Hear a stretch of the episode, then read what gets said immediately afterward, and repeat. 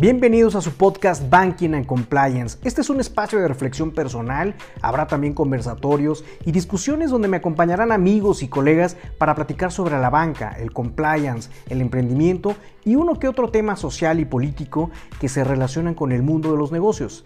Estos temas son dignos para acompañarse con una buena taza de café o con una copa de vino tinto. También tendremos información, novedades, reseñas de libros y de artículos relacionados con estos temas, por lo que te invito a que te suscribas este podcast para tener toda la información a la mano.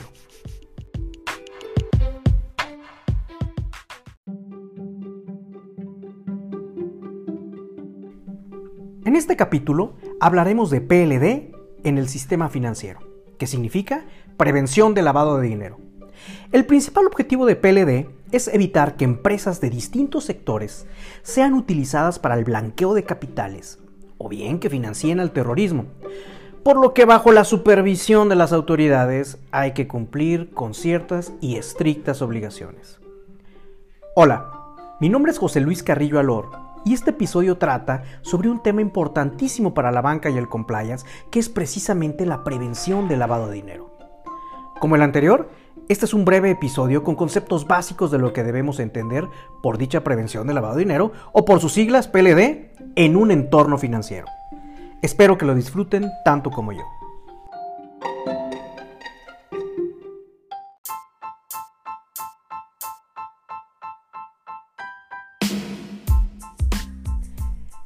En mi opinión, para entender cómo opera la prevención del lavado de dinero, es importante tener muy en claro qué es el lavado de dinero. Por lo que me gustaría repasar con ustedes estos conceptos.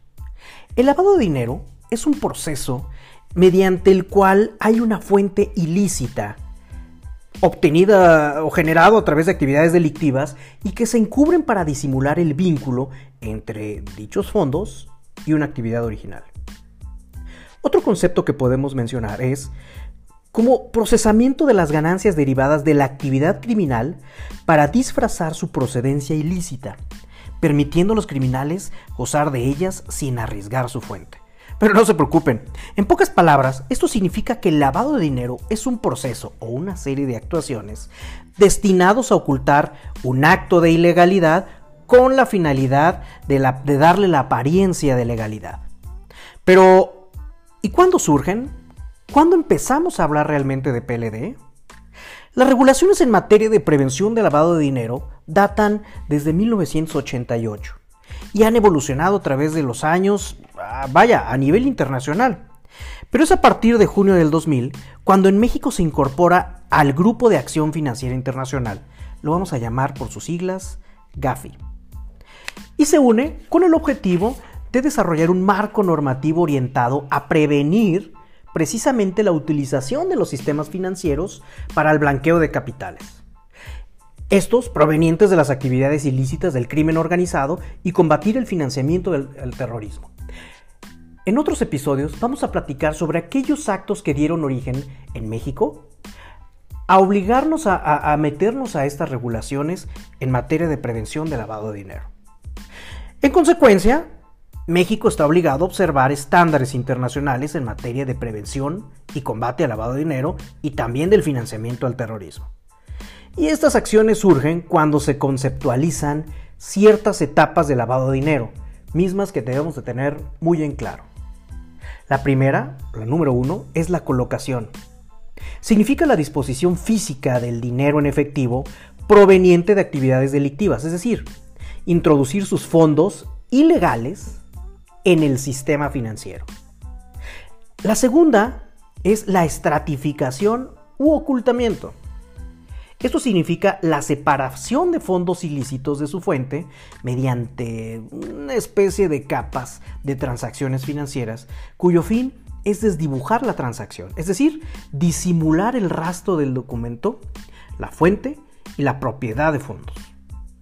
Y por último, la integración, que es dar apariencia legítima a riqueza ilícita mediante el reingreso en la economía con transacciones comerciales o personales que aparentemente sean normales, es decir, conlleva a la colocación de los fondos lavados de vuelta en la economía para crear una percepción de legitimidad.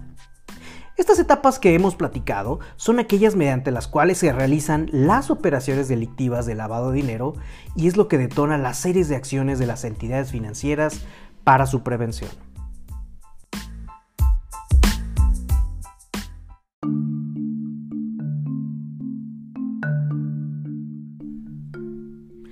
Abro un paréntesis para, para mencionar sobre el financiamiento del terrorismo. Es decir, hemos hablado también, además del lavado de dinero, de este concepto, el financiamiento del terrorismo. Pero no quiero dejar de mencionar que esto se refiere a la aportación, financiación, recaudación de recursos o fondos económicos que tengan como fin provocar alarma, temor o terror en la población o en un grupo de sector de ella para atentar contra la seguridad nacional o presionar a la autoridad para que tome alguna determinación.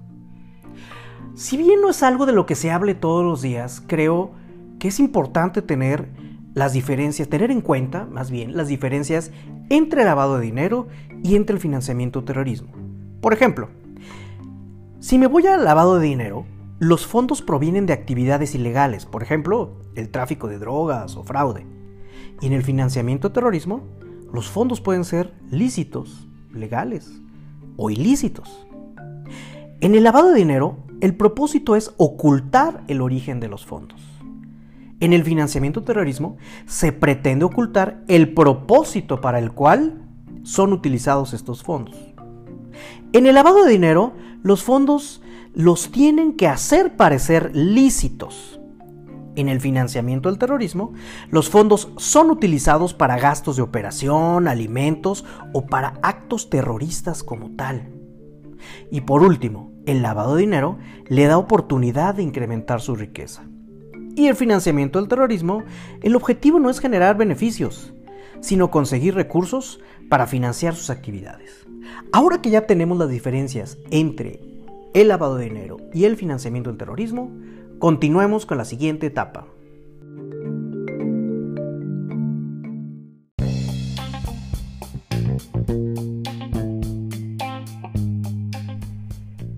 Pero entonces, ¿quiénes están sujetos al régimen de prevención del lavado de dinero y financiamiento del terrorismo?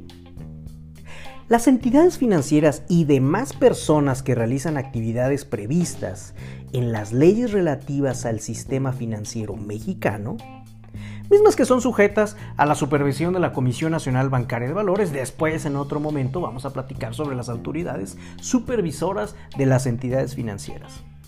Pero bien, los obligados, los sujetos obligados en los temas de PLD y financiamiento de terrorismo son las siguientes.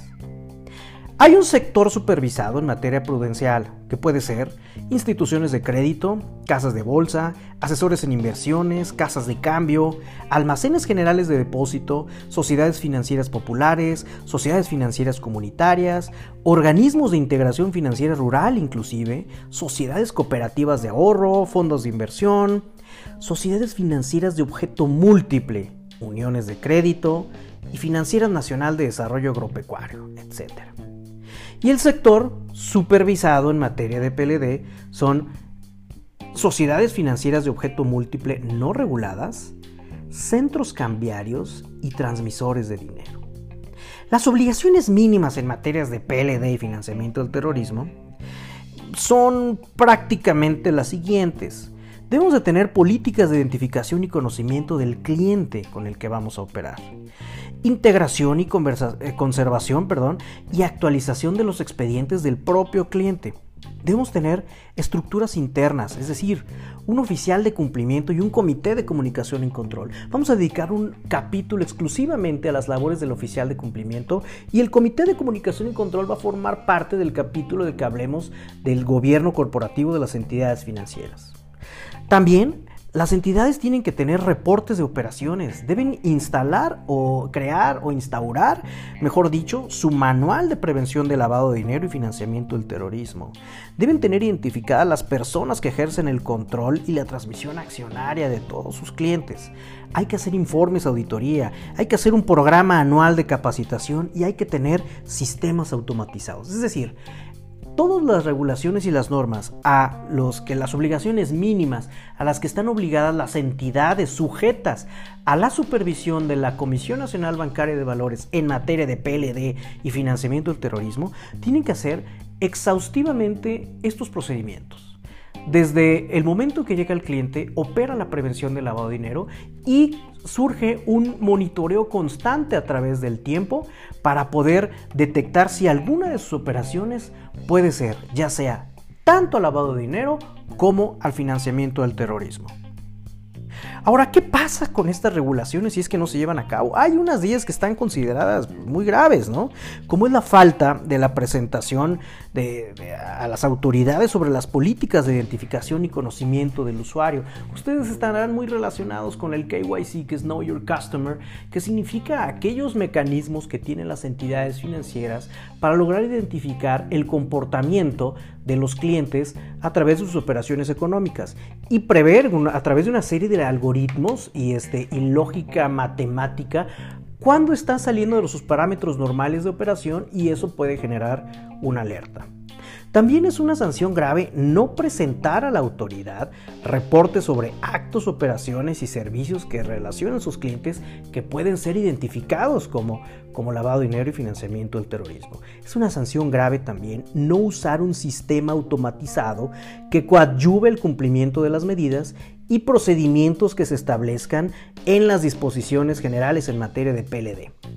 Y por último, no establecer aquellas estructuras internas que deban funcionar como áreas de cumplimiento en la materia al interior de todas las entidades reguladas. Es decir, que las eh, entidades financieras realmente no tengan con una estructura eh, muchas veces sucede, perdón, voy a hacer un paréntesis, en que las entidades financieras las hacen de papel. Mencionan que sesionan distintos comités y unas cosas, pero no dejan una evidencia que realmente hay una estructura dedicada a cuidar o a discutir o a hacer determinaciones en torno a la, regulación del lavado de dinero. Y si no las, si no las tienes ante el, el órgano regulador, se considera una sanción grave.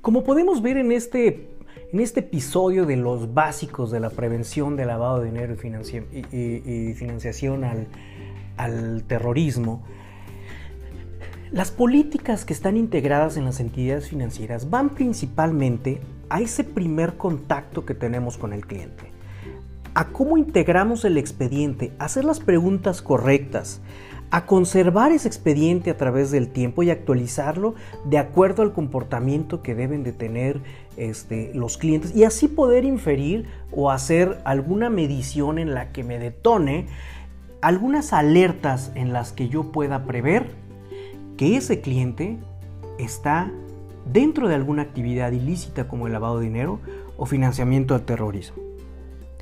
En esta parte de integración del expediente, pues deberemos tener los datos y documentos este, principales, los resultados de las entrevistas, una visita a su domicilio y un cuestionario para obtener mayor información. Es lo que yo les decía, el Know Your Customer. La conservación del expediente, bien, las entidades financieras a estar obligadas a conservarlo, eh, deberán, digamos que tener durante toda la vigencia del contrato de esa de ese eh, servicio que se le está dando al cliente y una vez concluido, em, por un periodo no menor a 10 años los documentos que integran dicho expediente. Y respecto a la actualización del expediente, pues digamos que cuando menos una vez al año que los expedientes ya están este, activos, eh, debemos actualizarlos conforme a las disposiciones.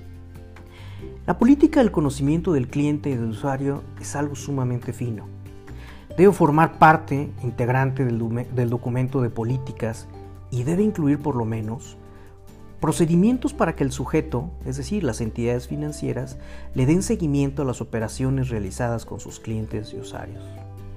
También debe incluir los procedimientos para el debido conocimiento del perfil transaccional de cada uno de sus clientes y usuarios y de agrupación de las operaciones de estos mismos. Además, hay que contemplar los supuestos en que las operaciones se aparten del perfil transaccional de cada uno de sus clientes y usuarios Y por último, las medidas para identificar posibles operaciones inusuales. Y con esto, tener consideraciones para modificar el grado de riesgo determinado para un cliente y usuario.